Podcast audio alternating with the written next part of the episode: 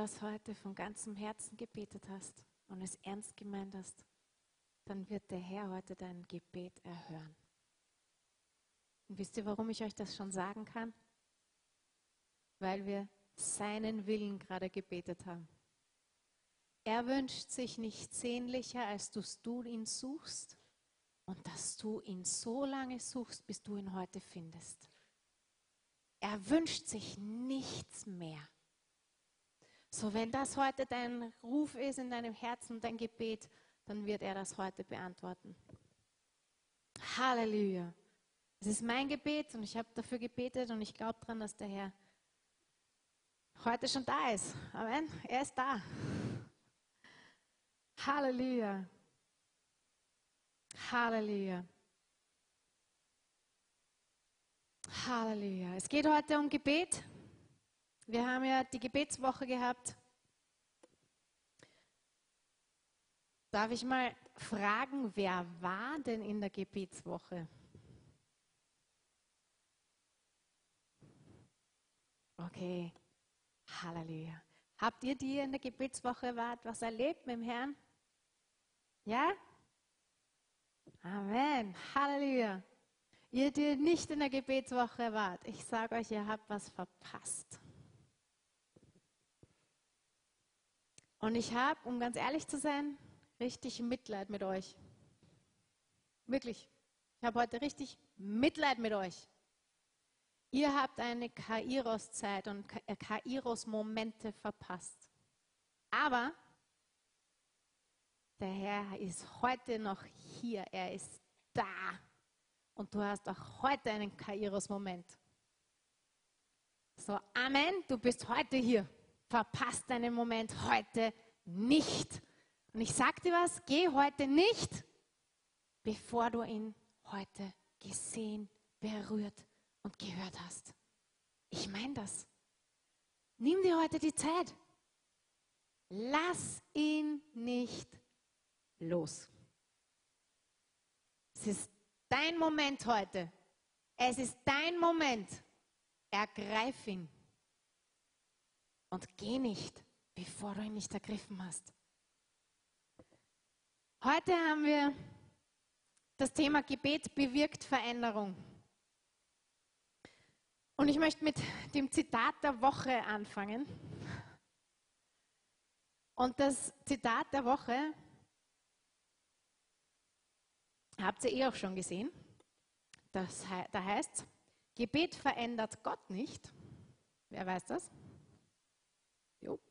Weil Gott ist immer gleich. Ne? Gott ist immer derselbe, gestern, heute und in aller Ewigkeit. Er verändert sich nicht. Also unser Gebet verändert Gott nicht,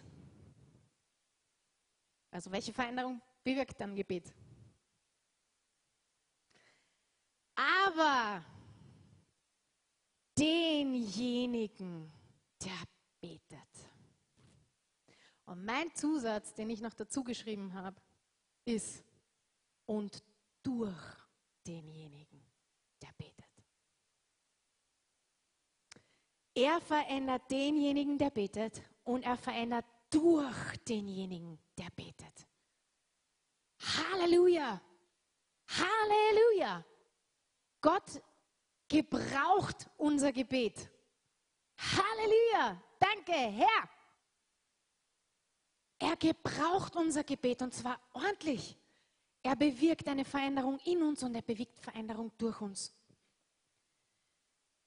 Es gibt ganz viele Facetten, Ausdrucksformen. Möglichkeiten, über Gebet zu sprechen. Also wenn wir über Gebet eigentlich eine Serie machen sollten, dann könnte man das halbe Jahr verwenden. Ja, also gibt es ganz viel zu sagen. Ähm, ich möchte aber heute vor allem eigentlich eine Facette da herausgreifen. Okay? Ähm, und bevor ich das mache, wisst ihr eigentlich, wer dieses Bild gemacht hat von diesen betenden Händen? Kennt ihr das? Kennt ihr dieses? Kennt ihr dieses Bild? Habt ihr das schon woanders gesehen, außer nur da jetzt auf, dem, auf, der, auf der Folie? Kennt ihr das? Das ist ein unglaublich bekanntes Bild. Wisst ihr, dass mich das fasziniert hat, dass das ein bekanntes Bild ist? Warum gerade betende Hände? Die Geschichte habe ich gelesen, der betenden Hände. Und das finde ich total spannend. Der Albrecht Dürer, wo ist denn das jetzt? Kannst du kurz, genau, danke. Der Albrecht Dürer ist der Künstler, der dieses Bild gemalt hat. Ja? Und dieses Bild ist in der ganzen Welt bekannt. Und ich meine, in der ganzen Welt ist das Bild bekannt. Warum gerade betende Hände? Albrecht Dürer und sein Freund kamen aus ganz, ganz schwierigen äh, Verhältnissen, äh, hatten nicht viel Geld und haben beide angefangen oder hatten, hatten eigentlich diese, diese Begabung und wollten gerne ähm, Kunst studieren, ja, Malerei. Und beide hatten das Talent, beide hatten die Begabung. Beide haben begonnen, es zu studieren und beide mussten schwer dafür arbeiten, damit sie überhaupt sich es leisten konnten, das zu studieren. Nach einiger Zeit sind sie beide drauf gekommen, dass das nicht funktioniert. Das schwere Arbeiten und das Studium, das ging nicht, das ging nicht zusammen. Weil man konnte entweder nur das eine machen oder das andere, man konnte sich nicht auf beides konzentrieren. Also was sie ausgemacht haben, weil sie waren zwei Freunde, war, dass der Albrecht Dürer mit dem Studium beginnt, sein Freund für ihn arbeitet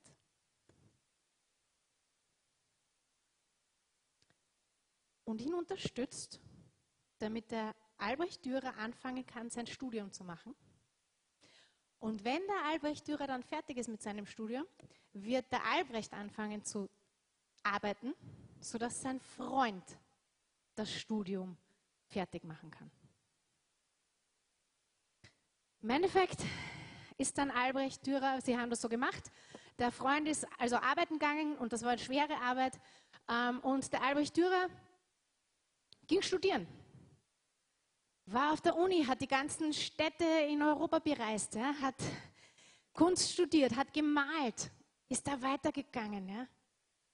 Und dann war er fertig mit dem Studium und ist heimgekommen zu seinem Freund und hat gesagt, so, jetzt, ich, ich habe das Versprechen nicht vergessen, jetzt tauschen wir. Und zu dem Zeitpunkt sind Jahre vergangen Und der Freund hat ihn angeschaut und hat gesagt, es tut mir leid, ich kann nicht mehr Kunst studieren. Seine Hände waren verkrüppelt von der harten Arbeit. Voller Schwielen, voller Blasen. Er konnte nicht mehr. Er konnte nicht mehr diese feinen Pinselstriche machen. Er konnte nicht mehr feine Zeichnungen machen. Aber der Freund hat ihn angestrahlt und hat gesagt, aber Albrecht, das macht nichts. Du bist dort, wo Gott dich hingestellt hat. Und ich bete für dich. Und Albrecht ist ein bisschen später wieder mal zu ihm gekommen auf Besuch. Sie waren immer noch Freunde und er hat ihn immer wieder besucht. Und er ist in sein, in sein Haus gekommen. Und der Freund hatte ihn nicht gehört, so er ist einfach hineingegangen. Und er geht ins Zimmer hinein und er sieht seinen Freund und sein Freund war auf den Knien vor dem Bett.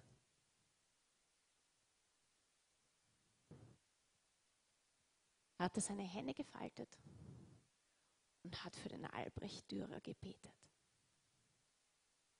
Und hat gebetet, dass der Herr den Albrecht gebrauchen wird. Das ist die Geschichte dieses Bildes. Der Albrecht ist dort gesessen, hat ihn gesehen, hat schnell ein Blatt Papier genommen und hat angefangen, diese Hände zu zeichnen. Und dieses Bild ist über die ganze Welt gegangen. Und wisst ihr, das ist Gebet. Das ist Gebet. Das ist Gebet.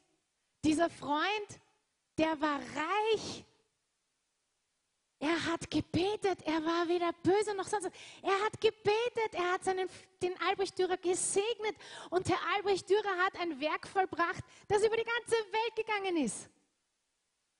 Sodass überall Leute diese betenden Hände sehen können. Und immer wenn sie das sehen, dann wissen sie, ah ja genau, wenn ich Hilfe brauche, dann brauche ich nur beten. Ist das nicht eine herrliche Geschichte? Das ist so herrlich. Und wisst ihr, ich glaube, dass der Freund gesegneter war als der Albrecht Dürer. Der Albrecht Dürer, der, war, der ist ein, ein ganz, ganz großer Künstler geworden. Aber der Freund, der war gesegnet. Der hatte die Gegenwart Gottes. Der war im Gebet für ihn. Das hat mich einfach berührt, wie ich das gelesen habe. Und das wollte ich euch erzählen, damit ihr mal wisst, was hinter diesem Bild steht. Also Gebet, da gibt es sehr, sehr vieles, was man darüber sagen kann. Gebet ist wie Atmen für uns Christen. Wisst ihr, was passiert, wenn wir aufhören zu atmen?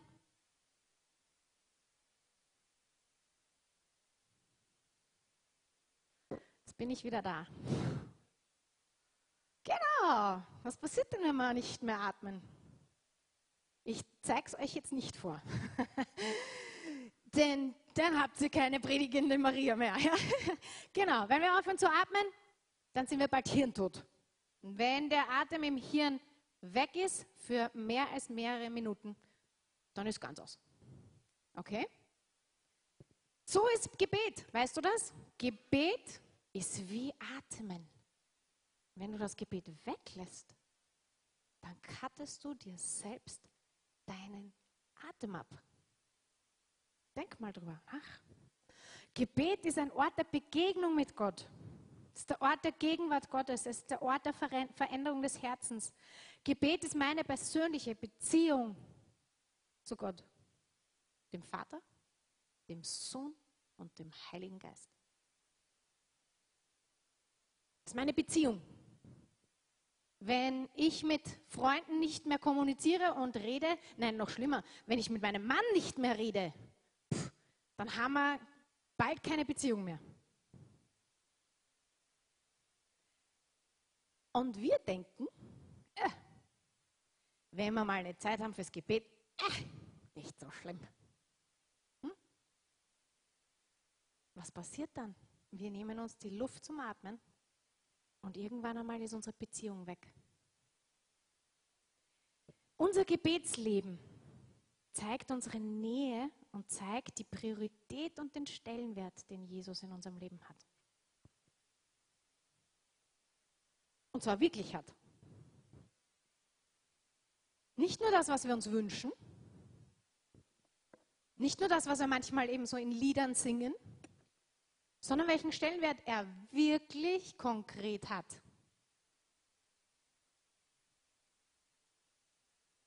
Und jetzt stelle ich eine Frage, gemessen an deinem Terminkalender.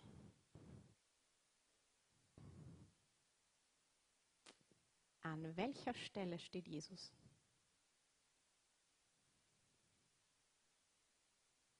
Wisst ihr, wir kommen manchmal an den Samstagen hierher und wir singen Lieder. Sei der Mittelpunkt meines Lebens. Sei an der ersten Stelle, sei das Zentrum. Und dann gehen wir raus und dann schauen wir uns mal die Woche an ob das da auch stimmt. Stimmt es in deiner Woche von Montag bis Freitag, dass Jesus der Mittelpunkt ist? Die Priorität 1, nicht 10, nicht wenn noch Zeit übrig ist, nicht wenn es gerade sich noch ausgeht. Ist er wirklich jeden Tag, immer an Stelle Nummer eins und vor ihm gibt es überhaupt gar nichts. Gemessen an deinem Terminkalender, welchen Stellenwert hat Jesus? Wirklich.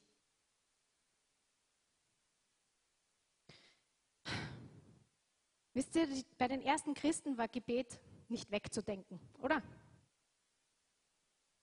Wir lesen die Apostelgeschichte. Da war Gebet gar nicht wegzudenken.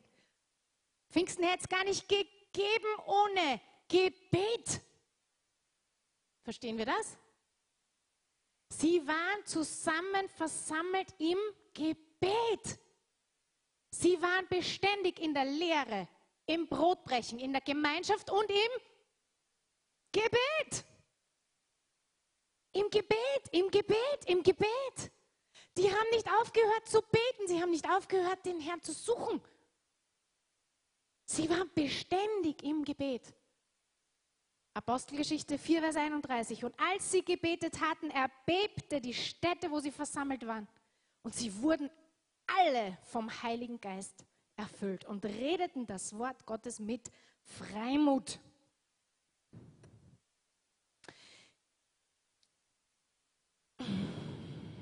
Wisst ihr, wir haben alle die gleichen 24 Stunden. Du hast nicht weniger 24 Stunden als ich. Wir teilen sie nur alle anders ein. Aber die Summe dessen, was wir haben, ist immer gleich. 24 Stunden hat der Tag. Nicht mehr und nicht weniger. Aber wir sind manchmal so schnell mit Ausreden. Warum es sich nicht ausgeht, warum wir das jetzt gerade nicht machen können, warum wir jetzt für Gebet jetzt keine Zeit haben, warum es jetzt gerade nicht geht. Wir sind so schnell mit Ausreden. Gerade wenn es ums Gebet geht. Unser eigenes persönliches Gebet sowieso, aber boah, Gebetsversammlungen, na, wumms die. Da sind wir ja manchmal fast dankbar, wenn was dazwischen rutscht. Ich bin jetzt komplett ehrlich. Wir sind oft so schnell, Ausreden zu verwenden, warum wir nicht beten. Und meistens kommt dann der Zusatz, warum wir nicht beten können. Jeder Christ kann beten. Jeder Christ kann beten. Also ich nehme dir diese Ausrede jetzt mal weg. Du kannst sie nicht mehr verwenden. Jeder Christ kann beten. Warum? Weil meine Beziehung ist zu Jesus und Jesus hat mich erlöst. Also kann ich mit ihm sprechen. Wenn du einen Mund hast, und ich sehe hier alle mit Mund, wollte gerade nur schauen, dass keiner nicht einen Mund hat, dann kannst du beten. Halleluja. Dann kannst du beten. Also geh nicht und sag, ich kann nicht beten. Gebet ist aktiv. Ich verbringe Zeit mit dem Herrn.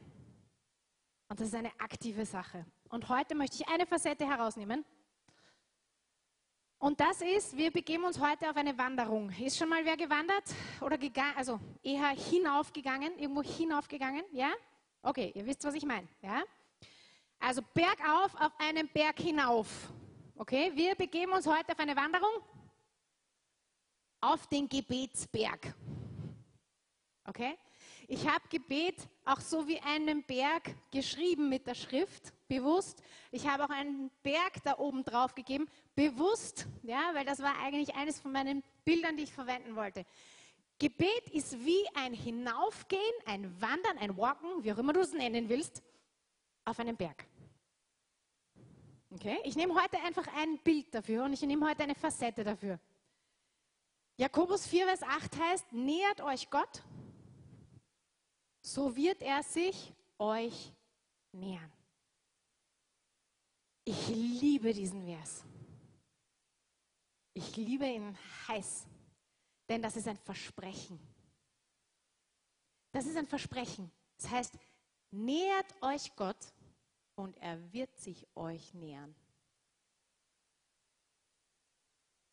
Wenn ich mich aktiv auf ihn zubewege, denn er hat schon den ersten Schritt gemacht. Wir meinen manchmal, Gott muss den ersten Schritt noch machen. Was denn? Wie viele Schritte soll er denn noch gehen, wenn er Jesus ans Kreuz geschickt hat für dich? Das war sein erster Schritt. Je, Gott hat schon den ersten Schritt gemacht. Wir machen den nächsten, nämlich auf ihn zu. Das ist etwas Aktives, nicht passiv. Wir nähern uns Gott. Das Versprechen ist, er wird sich uns nähern. Und wir haben jetzt diese Buchstaben von Gebet. Kann man die kurz haben? Genau. Und das werden wir heute kurz durchgehen. Das eine ist das G, steht für Gott. Das zweite ist Erkenntnis. Das dritte ist Bekennen und Buße. Das vierte ist Einheit. Und das letzte, das T, ist Tiefenveränderung. So, wir gehen also auf einen Berg. Wo fängt man an bei einem Berg? Genau, am Anfang. Also meistens unten. Genau. Ja? Wir fangen bei dem ganz einfachen Basic an. Okay? Und werden weiter hinaufgehen. Ich habe ein paar Bilder von Bergen. Wir waren jetzt gerade in Hochimst Skifahren. Ich liebe Berge. es gibt weniges, was ich so liebe wie Berge. Einfach weil es so groß und majestätisch ist. Und jedes Mal, wenn ich Berge sehe, dann weiß ich, für Gott ist nichts unmöglich. Nichts. Es gibt überhaupt nichts, was ihm unmöglich ist. Ich meine, wenn er das da einfach mal so pft, raufziehen kann, dann kann er alles. ja? Er kann alles. Er ist, er ist groß, er ist mächtig, er ist majestätisch. Ich glaube, ein Bild haben wir noch. Genau. Aber man muss sich da mal hocharbeiten. Ja? Das Hinaufgehen auf einen Berg ist nicht in fünf Minuten gemacht. So, habt ihr diese, dieses Bild jetzt gerade verstanden? Gut. Das Hinaufgehen auf einen Berg macht man nicht in fünf Minuten. Darf ich jetzt kurz eine Brücke bauen? Warum nimmst du immer nur fünf Minuten fürs Gebet?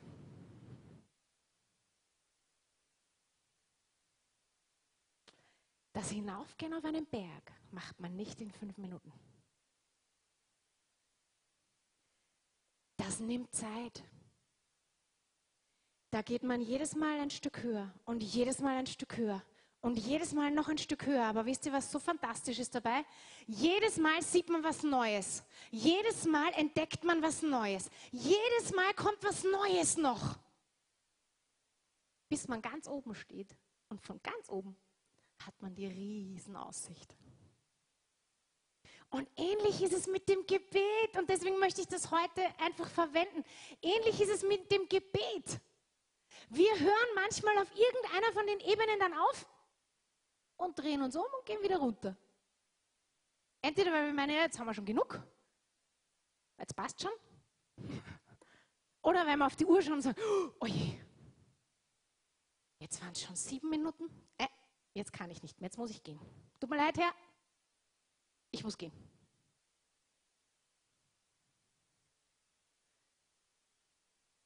Wenn du nicht auf den Berg hinaufgehst und dir auch mal die Zeit nimmst, dort hinaufzugehen und den Weg hinaufzugehen, dann wirst du nicht ganz oben diese Herrlichkeit erleben. Die gibt es nur am Gipfel. Verpasst das nicht. Und ich möchte uns heute so eine Sehnsucht und ein Verlangen danach machen, dass wir nicht irgendwo unten schon wieder umdrehen. Dass wir bis rauf marschieren. Auch wenn es mal was kostet. Auch wenn das mal manchmal dazwischen immer wieder mal mühsam ist. Es ist nicht jede Ebene immer, uhi, juhu, ja. Manchmal ist es Arbeit, manchmal ist das Schweiß. Ja, wer weiß das, dass wenn man auf einen Berg geht, dann schwitzt man auch. ja, wenn man ordentlich Tempo macht. Ja? Das heißt, man muss aktiv sein. Gebet ist aktiv, nicht passiv. Gebet ist aktiv.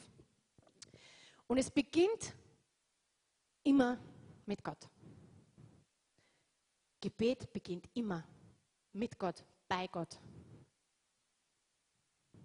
Okay? Gebet beginnt und endet und ist dazwischen immer Gott. Wir, machen, wir drehen es manchmal um oder wir haben das immer wieder, dass wir es umdrehen und dass wir das Zentrum sind. Kennt ihr das? Ja? Dass wenn wir anfangen mal zu beten, das Erste, was wir sagen ist, ich Herr, ich brauche jetzt, ich bitte dich jetzt, ich. Puh. Kennt ihr das? Nein, kennt sie nicht? Okay, ich bin manchmal so, ja? Ich bekenne, ich erkenne, ich bin manchmal so und fange bei mir an. Ich brauche, ich will, ich, ja? Die erste Ebene, wenn wir da drauf wollen, ist Gott, nicht ich. Geht nicht um mich. Newsflash, geht nicht um dich. Es geht um ihn. Das ist, da sind wir noch ganz unten. da sind wir noch ganz unten. Es geht um Gott, es geht immer nur um Gott. Es geht immer nur um Gott. Um Gott Vater, um Gott Sohn und Gott Heiliger Geist. Es ist das Gespräch mit Gott. Und da fangen wir an. Wenn du das nächste Mal anfangen möchtest mit ich, streich es weg, fang nochmal an. Und sag, boah Herr, boah Gott, schön, dass du da bist. Ich möchte dir danken für deine Gegenwart. Ich möchte dir danken, dass ich jetzt vor dich kommen kann. Fang nicht mit dir an, sondern Gebet beginnt, zentriert sich, alles in der Mitte ist um Gott und es endet mit Gott. Da fangen wir an. Gebet ist immer, geht immer um Gott. Der Fokus ist auf ihm, nicht auf mir. Es ist eine Begegnung mit Gott als König und Herrscher über alles.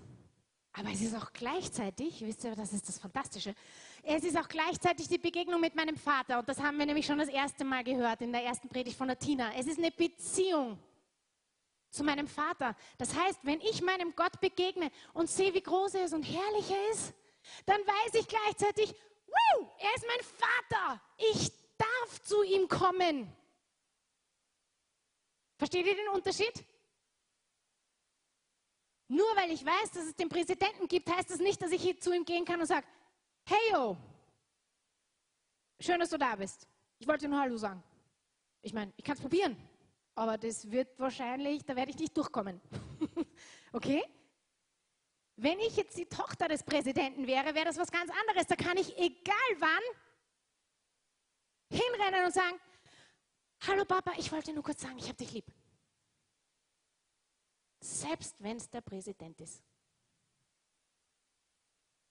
So, wenn wir Gott begegnen, dann ist es, wir begegnen ihm als König, wir begegnen ihm als Herrscher, aber er ist gleichzeitig mein Vater. Ich darf zu ihm kommen. Es geht um den Geber und nicht die Gaben. Gebet ist nicht nur ein Pflichtteil auf unserer christlichen To-Do-Liste. Fünf Minuten bitte, check. Okay, dann sage ich noch, danke Herr, check. Und jetzt gehen wir. Wir lachen, aber schau doch mal, wie du betest. Schreib's doch mal auf. Bin gespannt, was da alles steht. Wir sind oft genauso.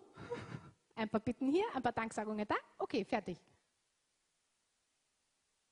Gebet ist so viel mehr. Wir kommen im Glauben und Vertrauen als Kinder.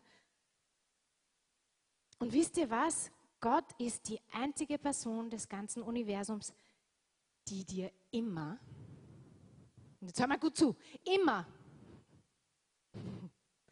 immer zuhört. Immer. Soll ich es nochmal sagen? Immer. Egal, ob es wen anderen gibt, der dir gerade zuhört, egal, ob das was ist, was gerade voll nervt, egal, ob das was ist, was jetzt interessant oder nicht interessant ist, er hört dir immer zu. Er ist die einzige Person des ganzen Universums, die garantiert immer zuhört. Halleluja! Wie cool ist das denn? Wir haben einen Gott, der immer zuhört. Es ist egal, wo wir sind. Immer, immer, immer. Beginn dein Gebet mit Dank.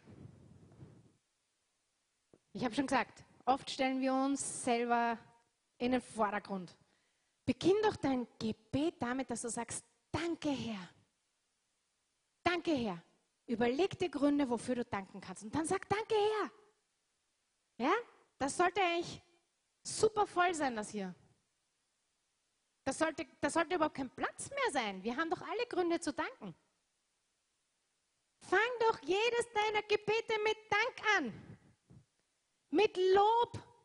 Gib ihm die Ehre und das Lob, das ihm gebührt. Da fang mal an. Das heißt in Epheser 5, Vers 20 und sagt, Dank Gott dem Vater alle Zeit für alles. Im Namen unseres Herrn. Für alles. Damit fang mal an. Das nächste ist das E. Erkenntnis. Jetzt gehen wir die erste Stufe das jetzt mal hoch. Ja? Also, wir waren jetzt hier.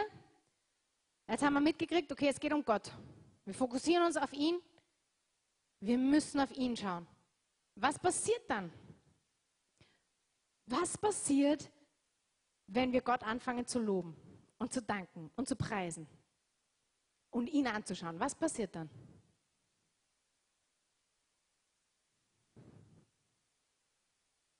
Was passiert dann? Wir sehen, wie er ist, oder? Je mehr wir unsere Augen auf ihn richten, desto mehr sehen wir, wie er ist, wer er ist, was er tut, dass er mächtig ist, dass er gnädig ist, dass er liebevoll ist. Je mehr wir unsere Augen auf ihn richten, desto mehr erkennen wir ihn auch. Ja, jetzt sind wir schon auf der nächsten Stufe. Wir erkennen ihn noch mehr. Etwas, was im Gebet passiert, ist Erkenntnis. Und zwar in zwei Teilen. Wir erkennen Gott und wir erkennen uns selbst. Wisst ihr, das passiert immer. Wenn wir uns die Zeit nehmen für den Herrn, dann offenbart er sich immer. Warum? Weil er das ja möchte. Er möchte sich ja selbst zeigen. Er möchte sich seinen Kindern offenbaren. Was erkennen wir an ihm? Wir erkennen seine Herrlichkeit. Wir erkennen seine Größe, wir erkennen seine Macht, wir erkennen seine Gnade, wir erkennen seine Liebe, die unendlich ist, wir erkennen seine Barmherzigkeit. Ich könnte jetzt stundenlang weitermachen. Weil diese Liste können wir bis in alle Ewigkeit fortsetzen, bis wir ihn nämlich dann wirklich sehen. Das ist eine Erkenntnis, die ein Hammer ist. Wisst ihr, in der Offenbarung wird der Himmel beschrieben und da wird beschrieben, wie die Engel und die Ältesten sich vor dem Thron beugen. Und jedes Mal sehen sie wieder was Neues und sie beugen sich wieder und rufen heilig, heilig, heilig.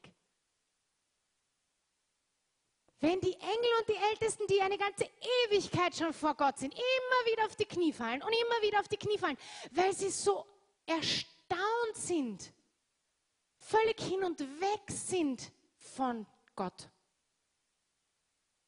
Aber um wie viel mehr sollten wir nicht hin und weg sein, wenn wir ihn erkennen?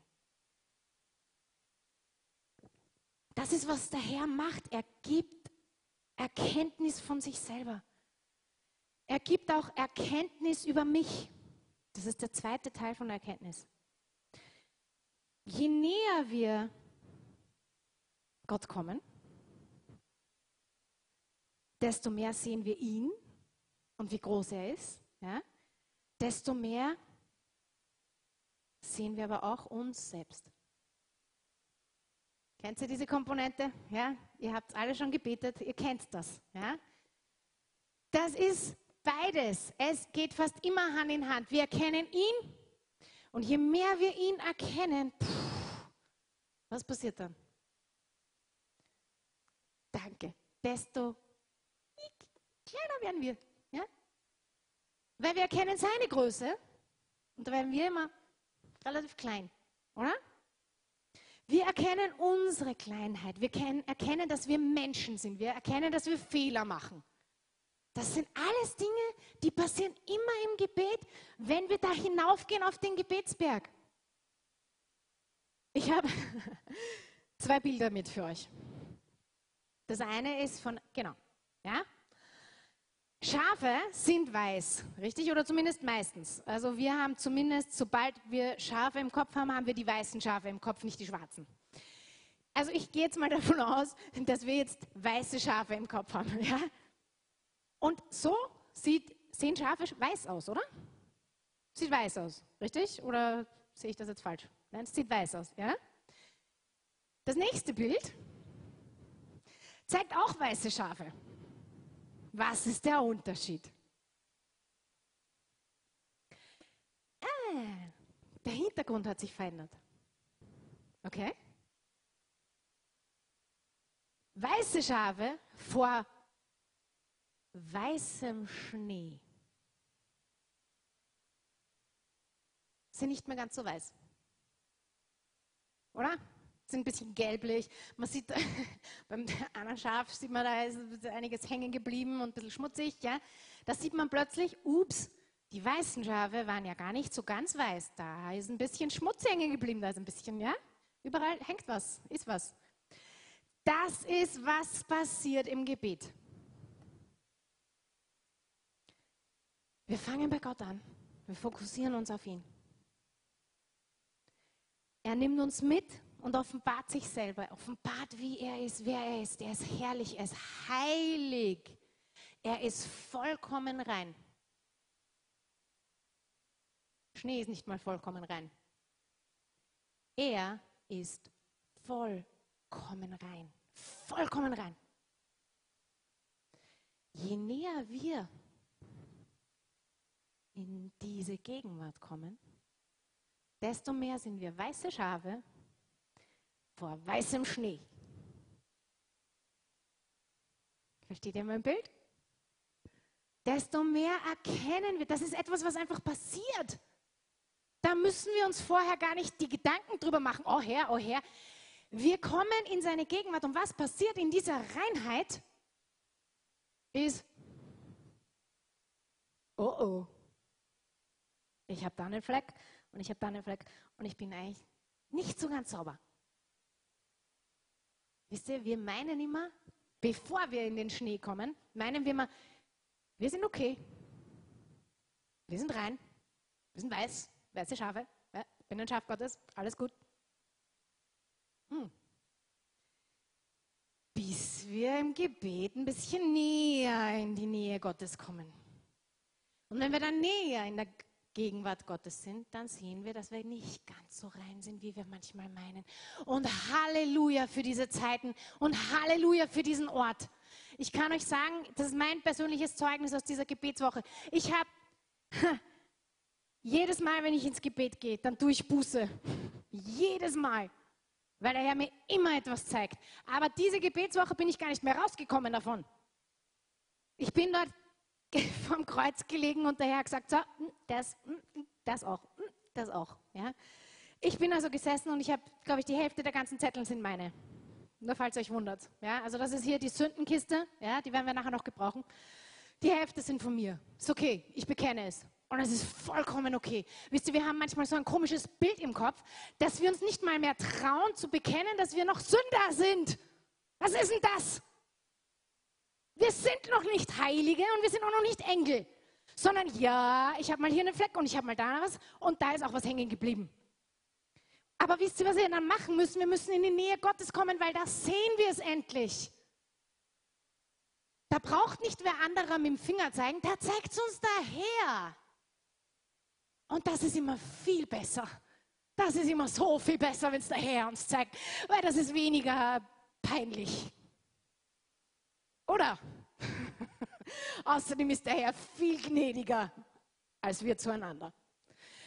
Also begib dich auf den Gebetsberg, sodass du siehst, dass du nicht ganz weiß bist. Und dann komm her. Das gehört zu dieser Wanderung. Ohne dem geht's nicht. Der nächste Schritt nämlich, was nach dieser Erkenntnis kommt, das ist der nächste Schritt. Und ich, jetzt, ich möchte diese eine Bibelstelle aus dem Jesaja lesen, weil das zeigt nämlich so gut. Jesaja 6, 1 bis 7. Da sah ich den Herrn sitzen auf einem hohen und erhabenen Thron und sein Saum füllte den Tempel. Boah, jedes Mal, wenn ich sowas lese, dann denke ich mir, ja Herr, die, da will ich hin. Ich will dorthin. Ich will das sehen. Seraphim standen über ihm. Ein jeder hatte sechs Flügel. Zwei deckten ihr Antlitz. Mit zwei deckten sie ihre Füße und mit zwei flogen sie. Und einer rief zum anderen und sprach, heilig, heilig, heilig ist der Herr Zebot. Alle Lande sind voll seiner Ehre. Und die Schwellen bebten von der Stimme ihres Rufens und das Haus ward voll Rauch. Da hm, war es nicht zu Ende. Nicht? Wir könnten da jetzt sagen, so, da stand dann Jesaja auf, hat gesagt, oh oh, ich muss meinen Job machen, ich muss gehen. Halleluja. Da war es nicht zu Ende. Da sprach ich, weh mir, ich vergehe. Denn ich bin unreiner Lippen und wohne unter einem Volk von unreinen Lippen. Ich habe den König, den Herrn Zebaoth, gesehen mit meinen Augen. Da flog einer der Seraphim zu mir, hatte eine glühende Kohle in der Hand, die er mit der Zange vom Altar nahm und rührte meinen Mund an und sprach, siehe, hiermit sind deine Lippen berührt, dass deine Schuld von dir genommen werde und deine Sünde gesühnt sei. Diese Kohle war wohl nicht das angenehmste, was es jemals gab. Das hat weh dann. Aber es heißt, damit sind deine Lippen rein und deine Sünde gesünd. Das ist ein Bild für Jesus. Jesus hat unsere Sünde gesühnt. Wir müssen nur kommen. Wisst ihr, das ist echt. Wir haben diesen kleinen Schritt zu machen und zu sagen, boah, Jesus, vergib mir, es tut mir leid. Puff. Weg ist. Als wäre es nicht gewesen. Diese Erkenntnis, wir brauchen diese Erkenntnis, denn das führt zum nächsten Schritt. Jetzt sind wir auf der nächsten. Und das ist Bekennen und Buße. Ohne dass wir es erkennen, können wir nicht bekennen und Buße tun. Wir erkennen uns selbst, wir erkennen also vor der Reinheit Gottes, dass wir Schafe sind, die nicht ganz weiß sind, sondern dass wir immer wieder mal Fehler machen, dass wir Sünder sind, dass wir immer wieder Dinge tun, die dem Herrn einfach nicht gefallen. Und der Heilige Geist im Gebet zeigt es auf. Er zeigt es auf. Was dann wichtig ist, ist Bekennen und Buße. Erkenntnis führt nämlich entweder zu Stolz und zu Härte ja, oder zu Buße. Ihr kennt alle das Beispiel von Pharao, ne? Kennen wir? Der Pharao hat erkannt, dass Gott am Wirken ist. Nach der vierten Plage. Weil da konnten nämlich seine Magier nicht mehr mit. Er wusste, dass Gott am Wirken ist. Er hat es erkannt. Aber was hat er denn gemacht? Ist er dann auf die Knie gegangen und hat gesagt, boah Herr, wer bin ich, dass ich dir nicht gehorche? und dir widerstehe. Nein, hat er nicht gemacht. Was hat er gemacht? Er hat sein Herz verhärtet. Er war stolz, er war hochmütig und er hat sich verhärtet. Es gibt nur zwei Antworten auf diese Erkenntnis, wenn der Herr seinen Finger auf etwas legt. Das eine ist Stolz, Hochmut und Verhärten. Und das andere ist, was ist das andere? Herr, sei mir Sünder gnädig. Vergib mir. Vergib mir. Das ist der Unterschied. Das ist der Unterschied. Mehr ist nicht. Wir kennen David, oder? David hat sein Herz nicht verhärtet, wie der Herr seinen Finger auf Sünde gelegt hat. Er hat sieben Bußpsalmen geschrieben. Sieben. Er hat Buße getan, er hat gesagt, Herr, bitte vergib mir, vergib mir. Der Josia ist noch so ein Beispiel. Es war ein König, boah, die Geschichte müsst ihr euch mal durchlesen, Zweiter Könige, Kapitel 21 bis 23. Der wurde mit acht Jahren König und hat getan, was dem Herrn wohlgefiel sein Leben lang. Und er ist dann mit 18, wurde ihm das Gesetzbuch das erste Mal vorgelesen. Und er ist so getroffen worden, dass er seine Kleider zerrissen hat, dort auf die Knie gegangen ist und Buße getan hat vor Gott. Und dieser Josia, das ist ein Hammer, seine Geschichte ist ein Hammer. Ähm, der tat nicht nur selbst Buße, sondern der hat sein ganzes, das ganze Volk Israel in die Buße geführt. Er hat das ganze Volk zusammenkommen lassen und es steht von groß bis klein. Und sie haben gemeinsam vor Gott Buße getan und sie haben einen neuen Bund mit Gott geschlossen. Er hat das ganze Volk revolutioniert. Er hat die Zauberer wieder rausgeschmissen. Er hat alle Zeichendeuter weggegeben. Er hat die Altäre verbrannt und zerbrochen, die für Baal waren. Es heißt im 2. Könige 23, Vers 25, seinesgleichen war vor ihm kein König gewesen, der so von ganzem Herzen, ganzer Seele, von allen Kräften sich zum Herrn bekehrte, ganz nach dem Gesetz des Mose. Und nach ihm kam seinesgleichen nicht auf. War was für ein Vers? Wie stark das ist, wenn wir bekennen und Buße tun. Das kann nicht nur uns verändern, das kann eine ganze Nation verändern. Halleluja. So der Herr schenkt Erkenntnis, sodass wir zur Buße kommen. Jetzt waren wir schon auf der dritten Stufe. Wir, haben, wir fokussieren uns auf Gott und nur auf Gott. Wir erkennen ihn mehr, wir erkennen uns. Das nächste war Bekennen und Buße. Ganz wichtig. Ohne diesen Schritt gibt es den nächsten nicht. Und das nächste ist eine intime Einheit.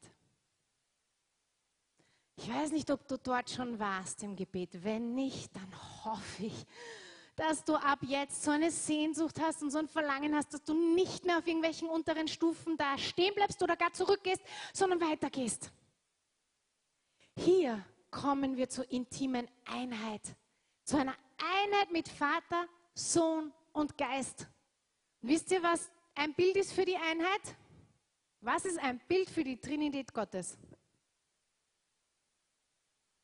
Die Ehe. Richtig? Okay, wie schaut mich jetzt gerade so ein bisschen? Hm. Okay. Das Bild für die Trinität und dieses Einssein Gottes ist die Ehe und die sexuelle Vereinigung in der Ehe. Das ist dieses ganz nahe Verschmelzen, das Einswerden. Was ist Einheit? Was, was ist Einheit? Eins. Aus drei mach eins. Was ist bei der Ehe? Aus zwei mach eins. Oder? Zumindest ist das Ziel. Man arbeitet sein Leben lang dran. Aber das ist das Ziel. Gott ist die vollkommene Einheit. Halleluja, er hat das beste Bild, denn die, wie gesagt, die Ehe, an der arbeiten wir das ganze Leben. Aber es ist das Bild dafür, dieses Einssein, völlig Einssein. Und nachdem wir bekannt haben und Buße getan haben, nimmt uns der Herr mit in eine Nähe,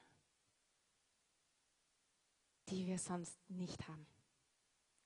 war, jemand von euch schon an diesem Ort in, beim Gebet, wo du ganz nahe warst? Ganz nahe beim Herrn? So ganz. Ja? Wenn nicht, boah, dann fordere ich dich heute heraus. Geh nicht mehr in dein Gebet ohne, geh nicht mehr weg von deinem Gebet, ohne an diesem Ort gewesen zu sein. Das ist so ein wichtiger Ort und ich möchte es heute jetzt ganz praktisch darstellen. Ich hatte Martin schon vorgewarnt. Ähm, der Martin ähm, sagt immer wieder einen Satz zu mir äh, und das ist, ich vermisse dich. Und ich lächle meistens und sage dann also relativ, weiß ich gar nicht, vielleicht ein bisschen zynisch, ich bin eh da. Ähm, und wisst ihr, wie ich angefangen habe, für diese Predigt zu beten, hat der Herr mir das Bild gegeben und hat gesagt, Maria, genau das ist das Problem. Er sagt, ich vermisse dich. Und er meint was Besonderes mit dieser Botschaft. Und ich sage oft drauf, ich bin eh da, bin immer da. Das ist sehr, also immer wieder kommt das vor. Ja? Und das Ding ist, dass es eigentlich voll krass ist, so eine Antwort zu geben. Weil was Martin mir sagen möchte, ist, ich vermisse deine Nähe. Ich vermisse deine Umarmung. Ich vermisse deine Berührung. Ich will dir nahe sein und ich weiß das eigentlich. Das ist nämlich, kommt noch dazu. Ich bekenne heute sehr vieles. Ja? Ich weiß, dass das sein, sein Herz ist und ich weiß, dass das eigentlich das ist, was er meint. Und ich gebe ihm oft die Antwort, ich bin eh da. Und jetzt möchte ich das mal sehr plastisch darstellen. Der Martin steht hier. Ja? Und also er sagt, ich vermisse dich. Ne? So.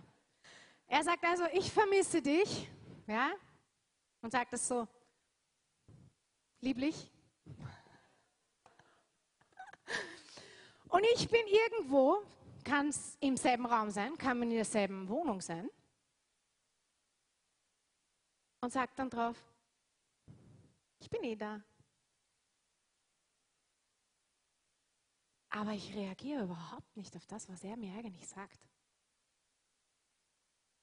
Und es kann zwar sein, dass ich da bin, aber im Endeffekt bin ich nicht wirklich da.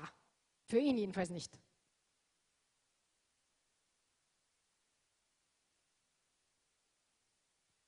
Das, was ganz oft was wir oft machen, ist genauso. Gott ist da und er ist immer da. Sage ich es nochmal. Gott ist immer da. Es gibt nicht einen Augenblick in deinem Leben, wo er nicht da ist.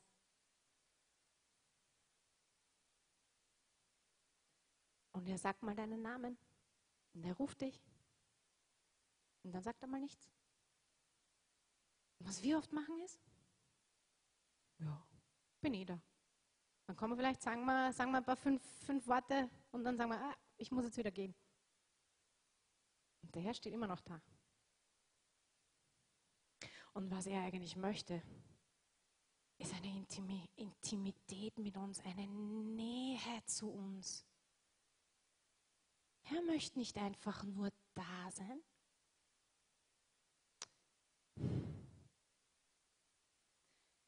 Er möchte dir nahe sein. Er möchte genauso wie mit Adam im Garten Eden gehen, mit dir sprechen, mit dir überlegen. Er möchte dir nahe sein.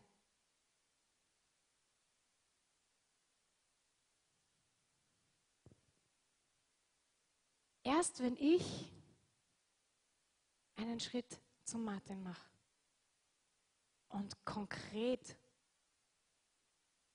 ihn anschaue und ihn wahrnehme und erkenne, hey, er hat mir gerade versucht, was zu sagen. Erst dann wird das was verändern. Erst wenn ich noch näher komme, dann wird er auch auf mich zukommen. Genau dasselbe ist das Bild von Jakobus 4, Vers 8 wenn ich mich ihm näher, dann nähert, ich hoffe, du hörst heute mein Herz. Gott will sich dir nähern. Nochmal, der allmächtige Gott und Schöpfer Himmels und der Erde will sich dir nähern. Er will nicht nur da sein in deinem Leben, er möchte dir nahe sein in deinem Leben. Und er möchte, dass du zu dem Ort kommst, wo du ihn anschaust, wo du seine Nähe suchst, wo du in seine Augen schaust. Und wo du das machst, wisst ihr, was dann passiert? Das ist perfekt, weil der Martin ist nämlich genau die Höhe, wo ich nämlich an seinem Herz bin. Was passiert, wenn ich hier bin? Was höre ich denn dann?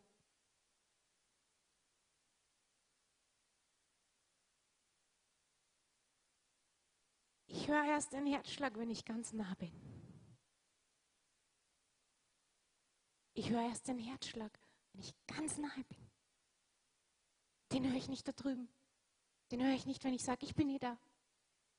Komm ein bisschen später wieder. Den höre ich, wenn ich auf ihn zugehe.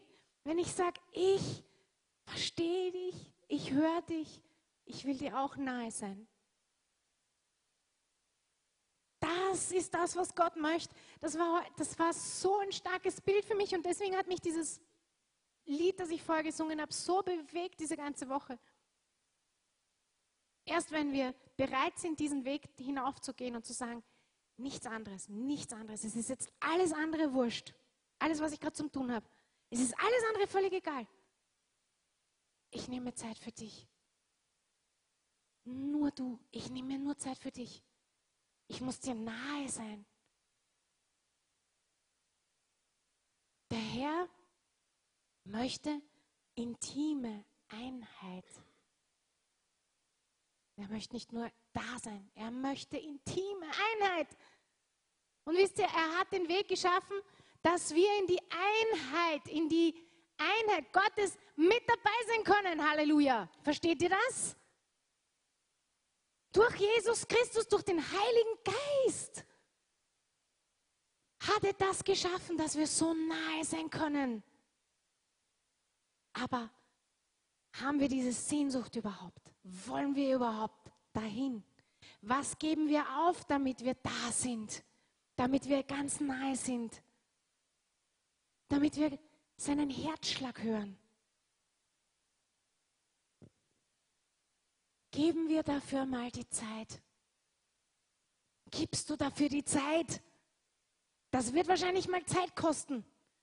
In fünf Minuten steigt man nicht auf einen Berg.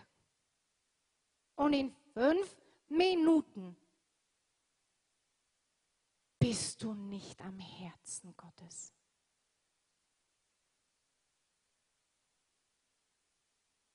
Ich möchte uns heute eine Sehnsucht machen. Ich danke.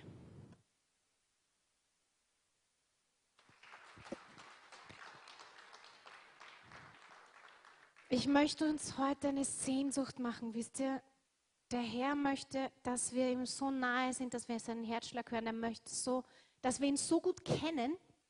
Das ist auch noch so eine Sache zwischen Leuten, die sich gut kennen. Ja? Es funktioniert zum Beispiel auch sogar mit meinem, mit meinem Vater manchmal. Ja? Wenn er mir einen gewissen Blick zeigt, dann weiß ich genau, was er denkt und was er sagt und was er gerade tun möchte. Gott möchte, dass wir ihn so gut kennen, dass er nur einen Blick braucht und wir wissen, was er denkt, was er tut. Im Psalm 32, Vers 8 steht das. Ich will dich unterweisen und dir den Weg zeigen, den du gehen sollst. Ich will dich mit meinen Augen leiten. Ist doch voll interessant. Was bedeutet denn das? Wie kann er uns denn in den Augen leiten, wenn wir nicht in seine Augen schauen? Wie kann er dich mit seinen Augen leiten, wenn du ihm nicht in die Augen schaust? Das geht gar nicht. Das geht nur, wenn wir ihn anschauen, wenn wir ihm nahe sind. Eines der Sachen, für die ich echt so Buße getan habe diese Woche, das war etwas, was der Herr so oh, mir wieder gesagt hat, das war, Maria, komm zurück zu dem, dass du Maria bist. Und das sagt er mir so oft, weil ich brauche, ich muss es immer wieder hören. Ich bin von meiner Persönlichkeit jemand, der sehr schnell in die Martha hineingeht. Kennt ihr den Unterschied zwischen Maria und Martha? Nein? Okay, ich erkläre es euch kurz. Die Maria war die Person, die zu Jesu Füßen gesessen ist und ihm zugehört hat und in seiner Gegenwart gewesen ist. Und die Martha hat für ihn gekocht und gearbeitet. Und in diesem Augenblick, wie dann Martha kommt und eben sagt, oh, aber die Maria muss mir helfen und das ist echt nicht okay, sagt Jesus zu ihr, Martha, Maria hat das gute Teil erwählt. Das heißt nicht, dass wir nicht arbeiten sollen. Das heißt auch nicht, dass wir nicht Aufgaben haben. Das heißt auch nicht, dass wir nicht Dinge zu erledigen haben. Wir haben auch einen großen Auftrag vom Herrn. Das heißt das nicht, aber das Erste und Wichtigste und die Priorität ist der Herr. Seid mit dem Herrn. Alles andere kommt daraus. Alles andere fließt daraus. Und weißt du was, wenn du nicht an diesem Ort bist und wenn du nicht von dort kommst, dann fließt auch nichts.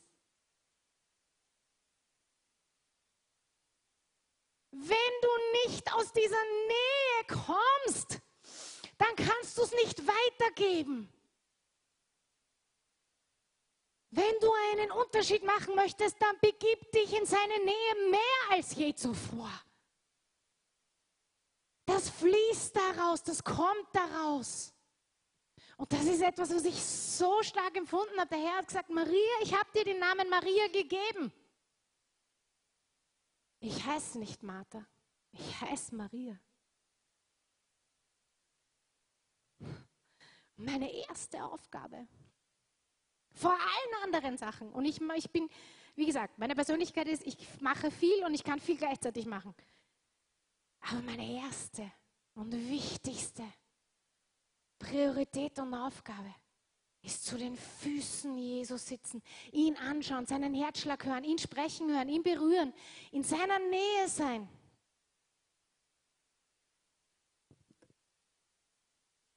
Dann schenkt er mir Kraft, die Energie, die Weisheit, die ich brauche, um die Aufgaben zu machen, die ich machen soll.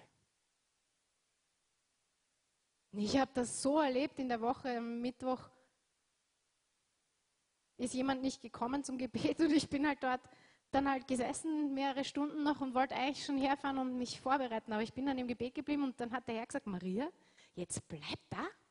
Was willst du denn schon wieder weg?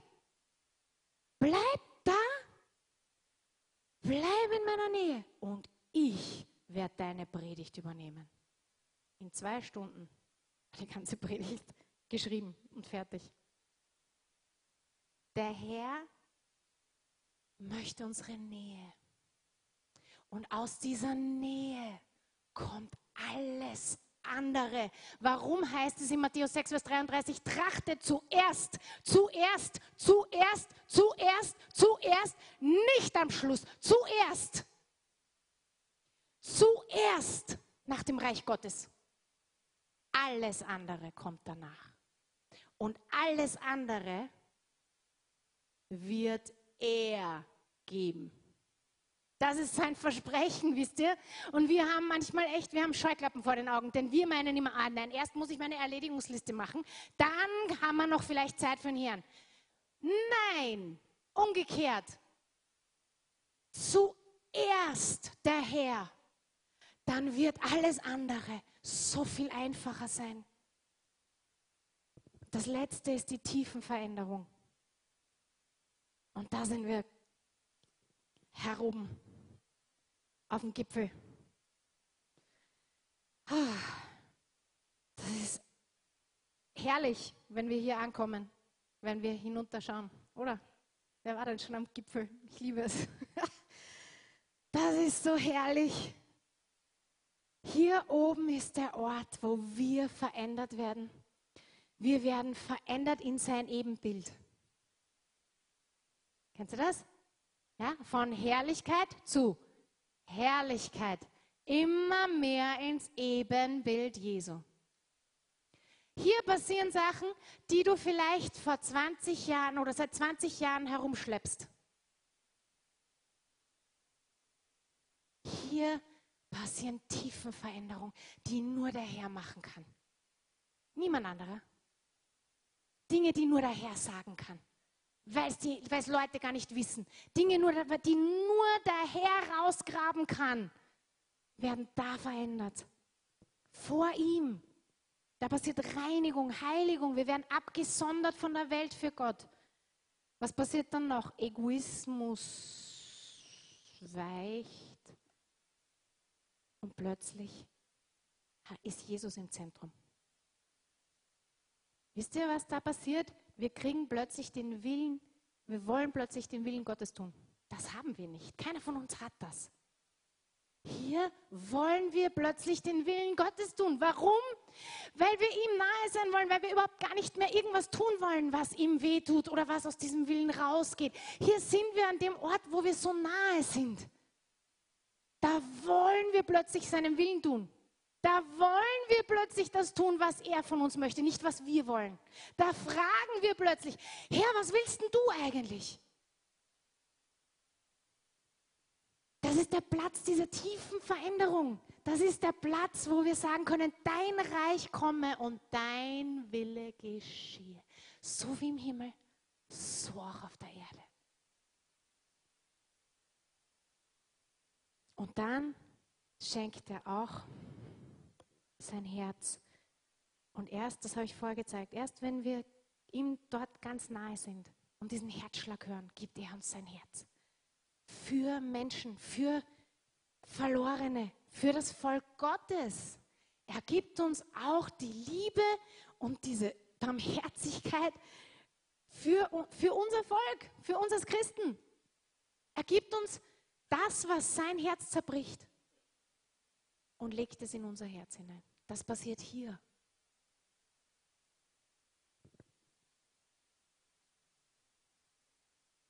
Drei Beispiele. Mose.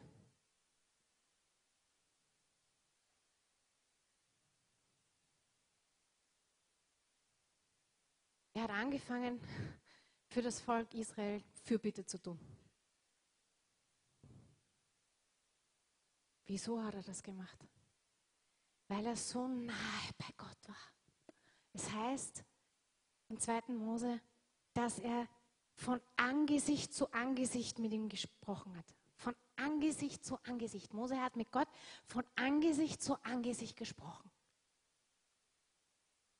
Er hatte eine Nähe und eine Beziehung zum Herrn wie kaum jemand anderer.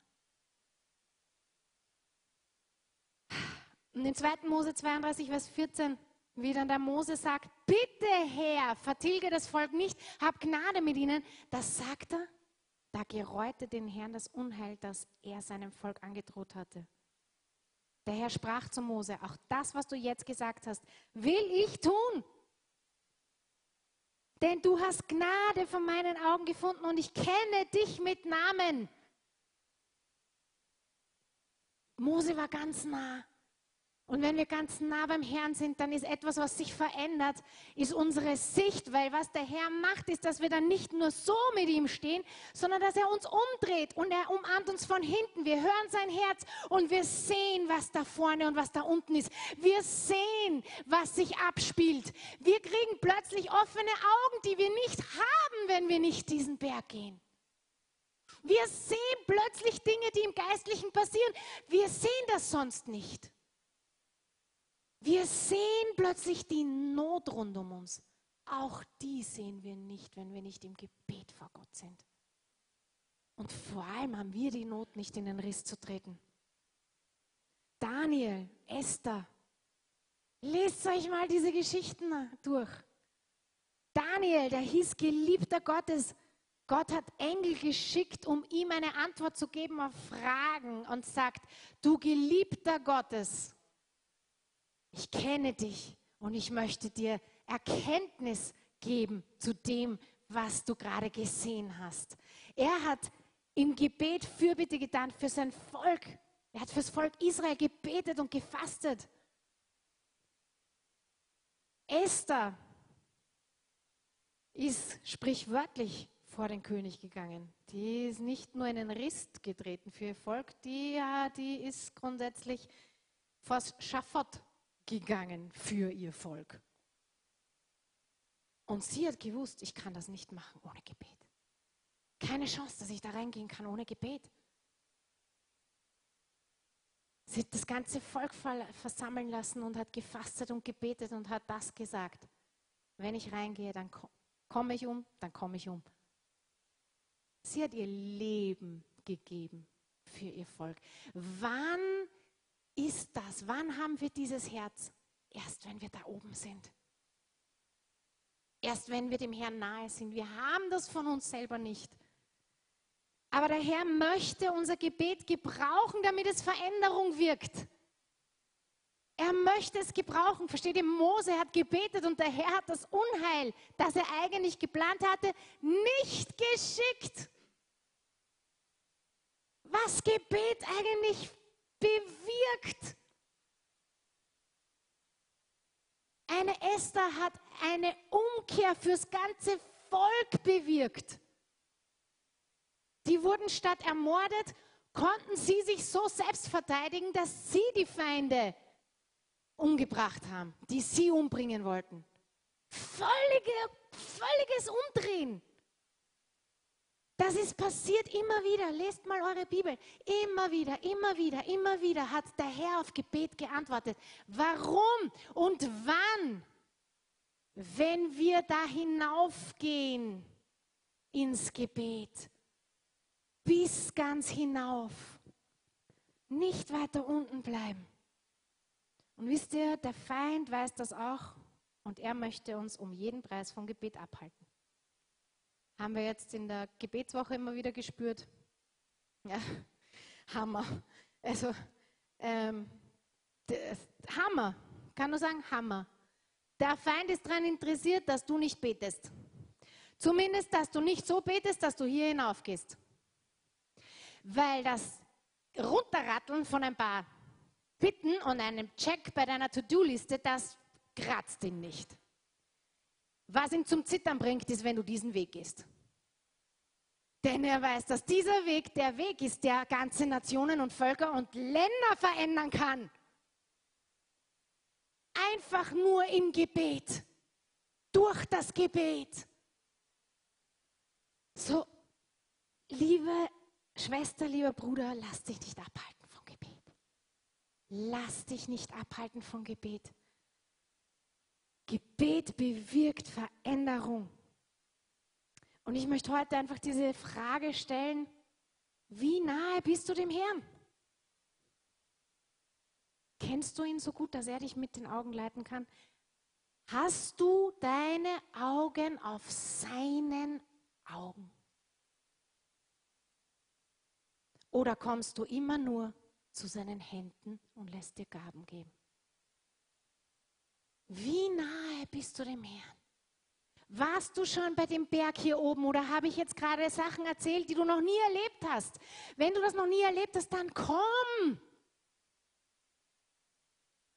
Dann komm. Er möchte dir nahe sein. Er möchte nicht nur irgendwo in deinem Leben sein. Er möchte dir nahe sein. Und der Herr ruft heute, ich vermisse dich.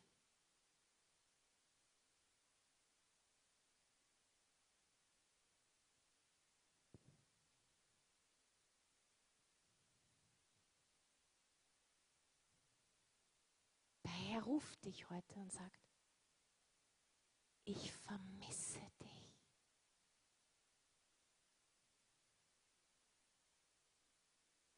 Die Augenblicke, in denen du mir nicht nahe bist, ich vermisse dich.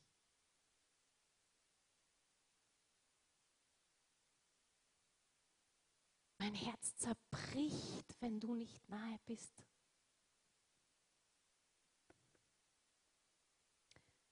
Und ich möchte, dass wir heute vor den Herrn kommen. Ich werde jetzt einfach dieses Lied nochmal anfangen zu singen und dann werden wir es einfach spielen lassen.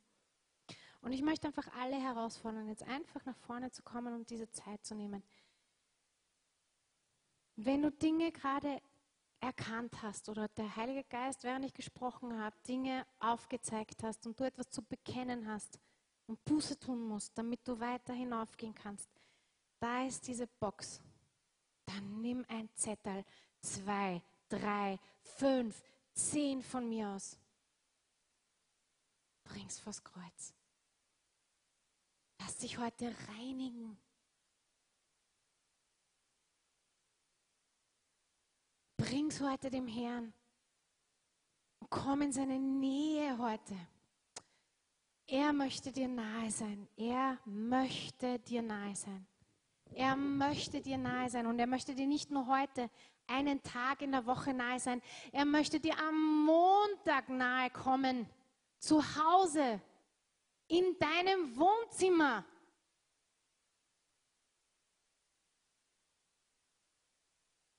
Die stärksten Begegnungen, die ich je mit, mit dem Herrn hatte, die waren bei mir zu Hause, dort wo kein anderer war.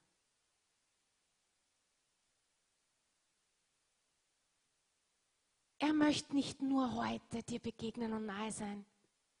Er möchte es jeden Tag. Jeden Tag. Jeden Tag. Und der Herr sagt heute, ich vermisse dich. Ich vermisse die Nähe. Ich vermisse diese Intimität. Und wenn du heute eine Sehnsucht hast danach, dorthin, auf diesen Gipfel zu gehen, dann komm nach vorne. Und ich rufe heute jeden.